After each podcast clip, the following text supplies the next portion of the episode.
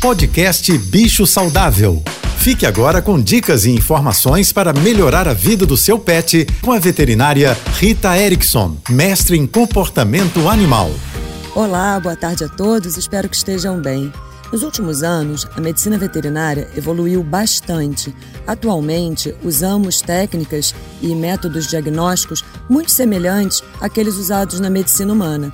Mas é claro, existe uma limitação no que diz respeito ao estresse causado aos animais, porque fazer muitos exames é sempre estressante, e também o elevado custo desses exames.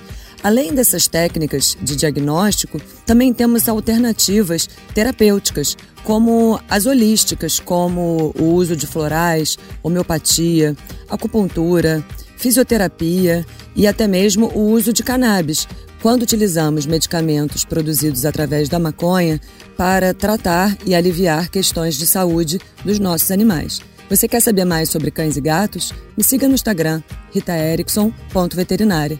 Um beijo, um ótimo final de semana a todos e até segunda-feira. Você ouviu o podcast Bicho Saudável.